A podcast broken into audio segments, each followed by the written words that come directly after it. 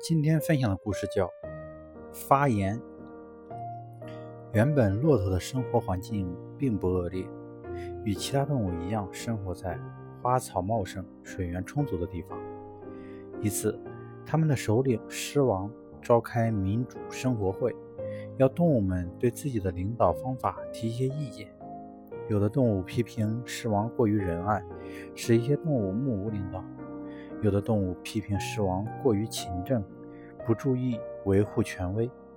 轮到骆驼发言了，他指责狮王不该滥用职权，以强凌弱。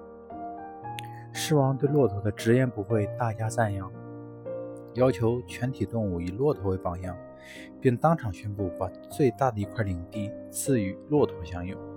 于是，骆驼就来到了受封的领地——沙漠。骆驼却当真了，强权者体恤下情，装模作样，